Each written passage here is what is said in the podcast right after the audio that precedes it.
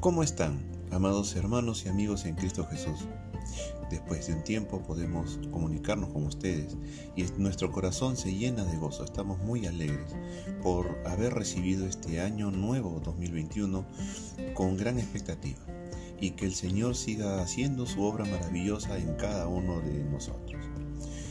Con todo nuestro amor una vez más les saludamos sus amigos y servidores. Elizabeth y José Gallegos. En esta oportunidad le damos gracias al Señor porque hemos concluido eh, el ciclo de meditaciones con salmos y ahora lo vamos a comenzar con el libro de Génesis, el primer libro de la Biblia. Damos gracias al Señor por este tiempo y vamos a hacerles un pequeño resumen, una presentación de toda esta serie de, de meditaciones que vamos a tener con respecto al libro de Génesis. En cuanto al autor, la tradición judía atribuye a Moisés la autoría del Génesis y de los cuatro libros que le siguen.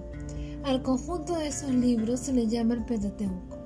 Jesús dijo en Juan 5:46, porque si creyeres a Moisés y me creyeres a mí, porque de mí escribió él. El propio Pentateuco presenta a Moisés como alguien que escribía extensamente y esto lo vemos en Éxodo 17, 14, 24, 4 y Deuteronomio 31, 24. En cuanto a su contenido, Génesis comienza con la formación del sistema solar, la preparación de la tierra para ser habitada y la creación de la vida. Todos los actos referentes a la creación se cumplen en seis días. Los diez capítulos siguientes explican el origen de muchos aspectos misteriosos de la vida, la sexualidad humana, el matrimonio, el pecado, la enfermedad, el dolor del parto, la muerte, la ira de Dios, la hostilidad entre los seres humanos y la dispersión de lenguas y razas por toda la tierra. A partir del capítulo 12 se relatan acontecimientos históricos que cimientan la fe y el creer en el Dios el llamado de Abraham y la inauguración del pacto de Dios que se renovó con Isaac y Jacob, el relato de la vida de José y la divina preservación y multiplicación del pueblo de Dios en Egipto. Génesis anticipa de varias maneras temas que son tratados en el Nuevo Testamento, el Dios personal, la Trinidad, la institución del matrimonio, la gravedad del pecado, el juicio divino y la justicia de la fe.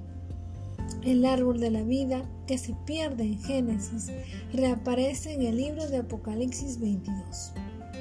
Génesis concluye con la bendición de Jacob sobre Judá, de cuya tribu vendría el Mesías.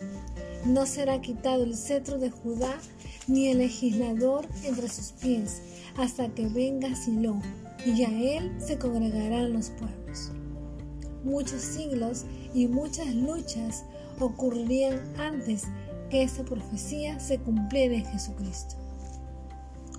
Ahora en cuanto al propósito del libro.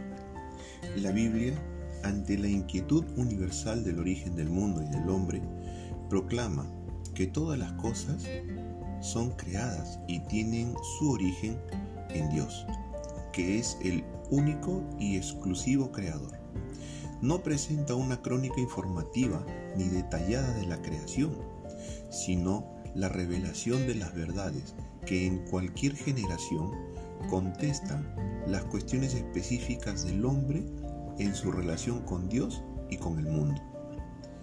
La creación no es vista desde su origen hacia su desarrollo posterior, que sería un enfoque científico.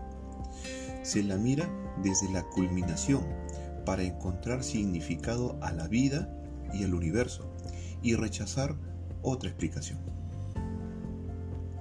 Es interesante notar que casi todas las culturas con cierto desarrollo, incluyendo las de América e Indias, tienen un relato que explican la creación. La similitud que se, puede, que se pudieran encontrar en estos relatos de creación se debe exclusivamente a que intentan responder a las mismas preguntas que el hombre se ha hecho en cada cultura.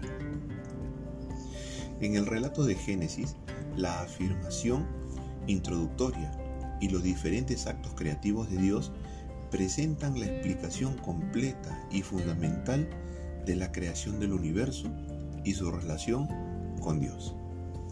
Ahora nosotros queremos invitarlos a que puedan seguirnos en nuestra cuenta de Spotify. Somos José y Elisa de Gallegos y estamos deseosos de poder compartir la palabra de Dios a través de las meditaciones de este hermoso libro de Génesis. Estaremos subiendo meditaciones a lo largo de este tiempo. Si tienen alguna sugerencia o cualquier pregunta, les estaremos anunciando en las meditaciones un correo electrónico para poder absolver sus dudas. Gracias por su atención y nos estamos escuchando hasta una próxima oportunidad. Dios les bendiga.